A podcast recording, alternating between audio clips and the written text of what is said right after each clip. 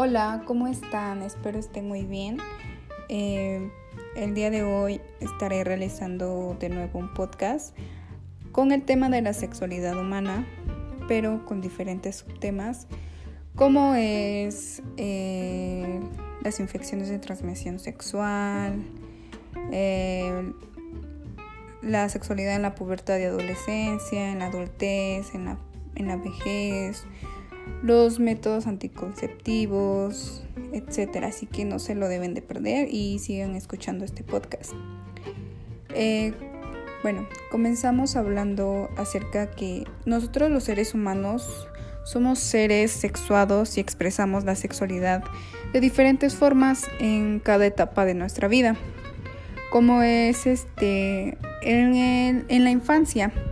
En la infancia obviamente no es manifestado como en la pubertad o en la adolescencia, sino que aquí es un poquito más como el conocimiento del cuerpo y el de otras personas, la repetición de algunas conductas donde se producen sensaciones de placer y de bienestar, la imitación del comportamiento de otros niños eh, con las personas adultas que la rodean, eh, bueno, entre los comportamientos sexuales puede ser que pues entre niños se conocen, como puede ser también de la misma edad, la misma altura.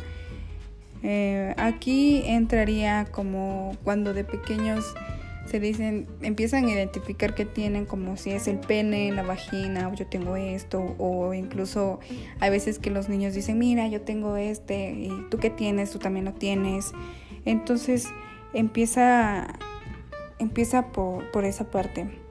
Ya en la pubertad, en la adolescencia, como hemos aprendido pues en, la, en las escuelas, aquí se empieza a hacer un poquito más notorio, que es pues el cuerpo de las niñas y de los niños cambian. Eh, pues empieza aproximadamente a los 10 años eh, y termina a los 13 y la adolescencia es, termina hasta aproximadamente a los 19 años. Eh, se empiezan, como ya había mencionado, los procesos de cambios físicos y hormonales y esto permite la transformación del cuerpo infantil en un cuerpo eh, adulto. bueno, eh, comienza con el pubis, eh, donde se empiezan a, nacer los vellitos, salen los granitos en la cara, en la espalda, los genitales internos y los externos se desarrollan. Empieza en las mujeres el ciclo menstrual, a las niñas les crecen los senos y se les, se les ensanchan las caderas. Se producen las en los niños se producen las primeras eyaculaciones, eh, se le cambia la voz, se les ensanchan los hombros, eh, empiezan a sentir como que atracción sexual hacia una niña o hacia, un niño. Eh, el interés por resaltar el propio atractivo, donde se, su ego se sube más.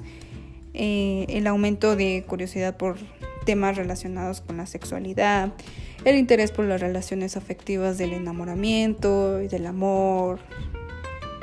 Eh, pues para esto es importante, hay que tener esa buena información porque muchas veces, digamos, en las escuelas lamentablemente no, no nos enseñan de lo que es realmente lo que pasa en nuestro cuerpo.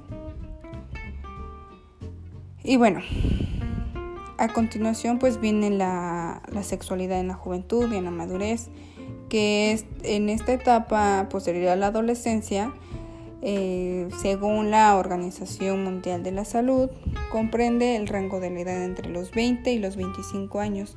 Después de los 25 años se inicia la madurez, que dura hasta los 65 años, edad en la que empieza la vejez. Tanto la juventud como la madurez son etapas en las que pues la persona ha alcanzado un buen nivel de maduración psicosexual y tiene los conocimientos y habilidades precisos. En estas etapas pues la vida sexual es un elemento más en el estilo de vida es constante, está en constante evolución, eh, digamos, es en donde tener o no tener pareja sexual, vivir una situación de pareja estable, la maternidad en, este, en esta edad es donde se empieza a ver esa parte.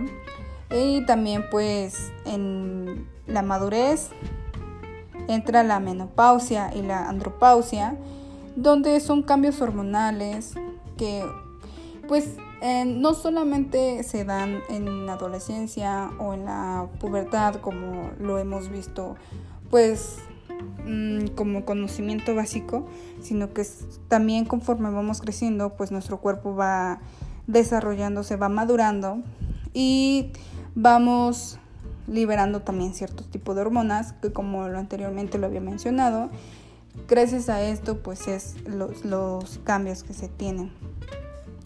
Em, también no solamente es acerca con el cuerpo, sino también los pensamientos, los sentimientos y las sensaciones. Eh, puede ser que en la forma de vestirnos eh, hay esa manifestación.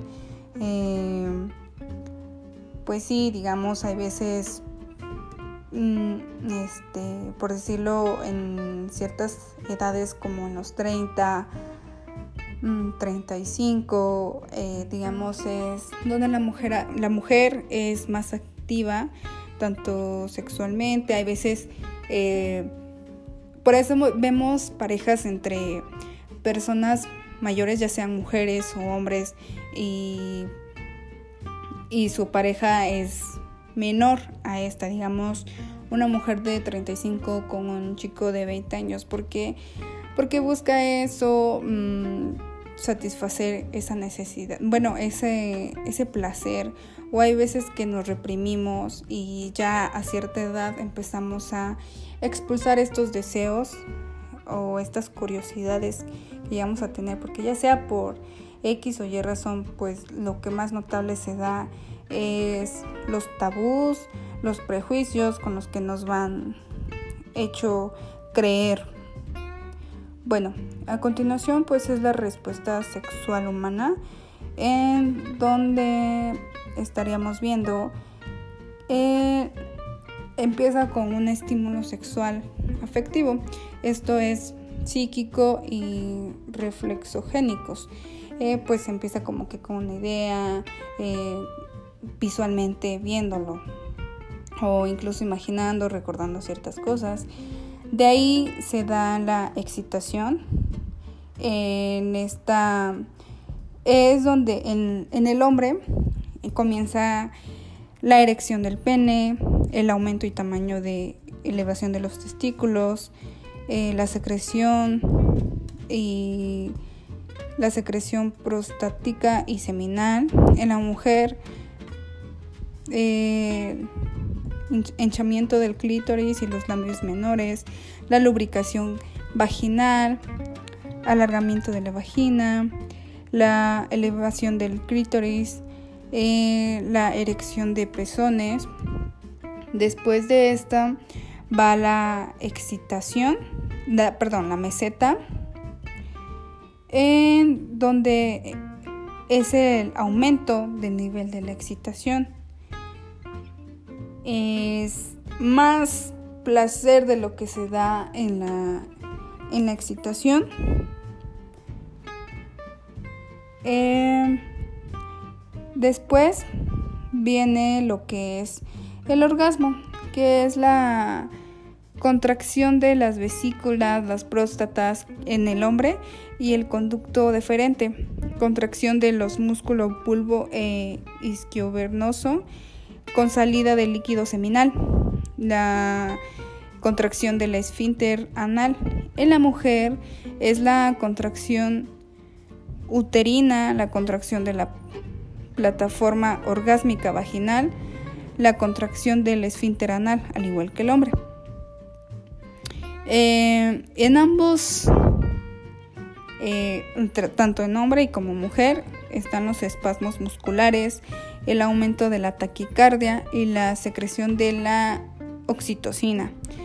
Después de esto viene la resolución, que en el hombre se da la involución de la erección, el periodo refractorio.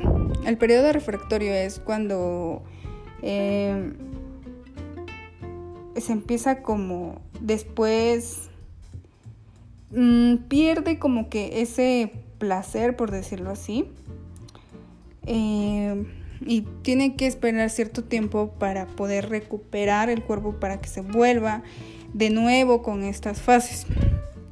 En la mujer está la disminución de congestión pelviana, la pérdida de tumescencia, del clítoris y los labios menores. Puede retomar a la fase orgásmica, o sea, pueden tener múltiples orgasmos. Eh, su periodo refractorio no es de tanto tiempo como lo es de, del hombre. Pero en ambos se da la eh, sudoración, el descenso de la presión arterial, descenso de la frecuencia cardíaca y la secreción de la prolactina. Por eso es que, sentimos así todos relajados, sentimos esa, pues la verdad algo rico. Eh, pues después de esto estaríamos hablando lo que es la anatomía y la fisiología de la reproducción. Que en esto sería, pues, en la parte interna de, del varón, del aparato reproductor masculino, eh, primero encontramos pues lo que es el pene, eh, el escroto y en la parte interna están los testículos, el epididimo, eh, los conductos deferentes, la uretra, la vesícula seminales, la próstata y en la mujer el aparato reproductor femenino. En la parte interna encontramos las trompas de falopio y los ovarios, así como también el útero o matriz. En la parte externa, eh, en esta parte encontramos el monte de Venus, eh, los labios menores, eh, los labios menores, el clítoris y por supuesto la vagina.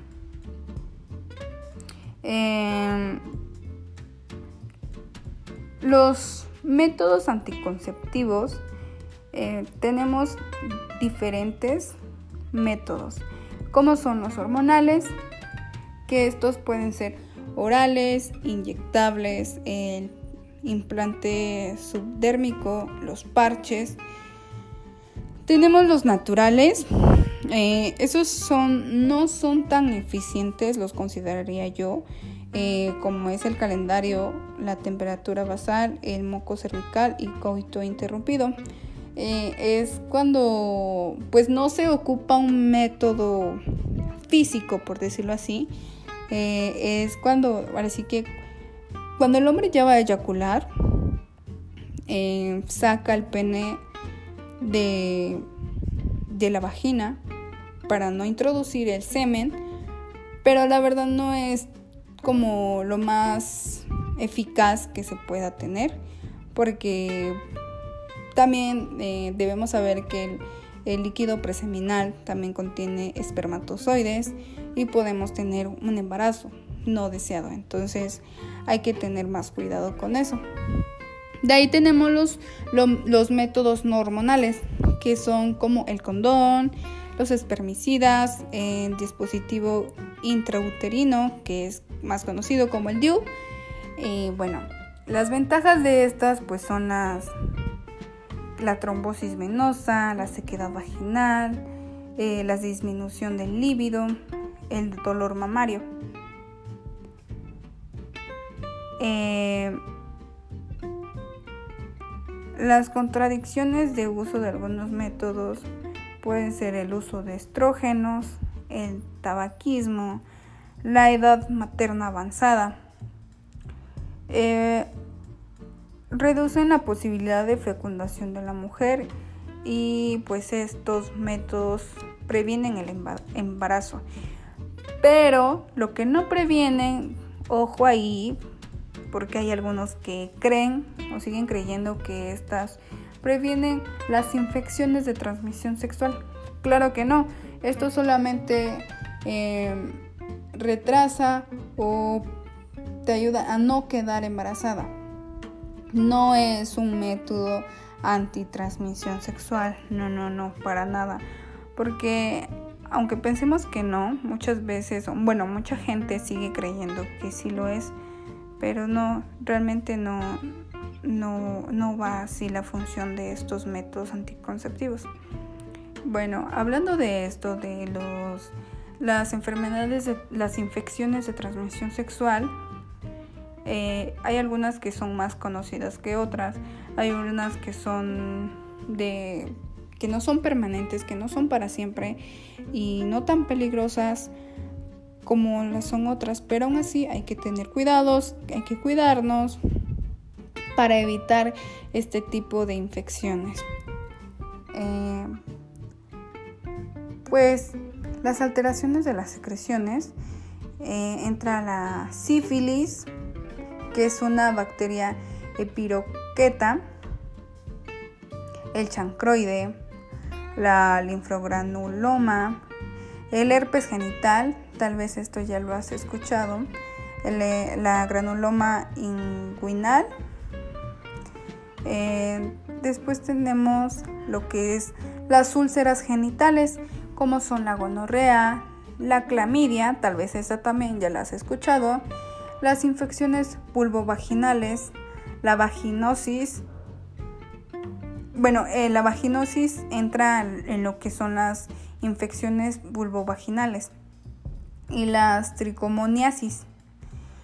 En las tumoraciones entra lo que son la verruga genital, el molusco contagioso y en el otro los que son los pruritos entran lo que son los pediculosis y las escabiosis.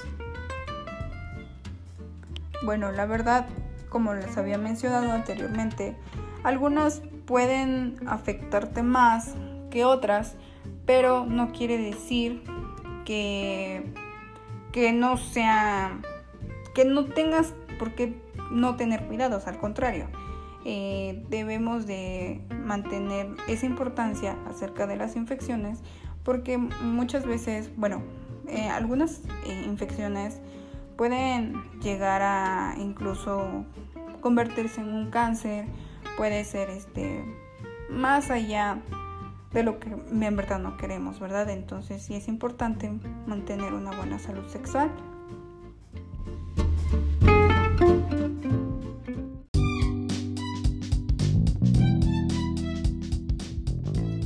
Bueno, con esto me despido. Espero les haya agradado este podcast que les haya servido la información brindada y que les deseo mucho éxito, bonitas vibras y nos estaremos viendo en los siguientes podcasts. Hasta luego.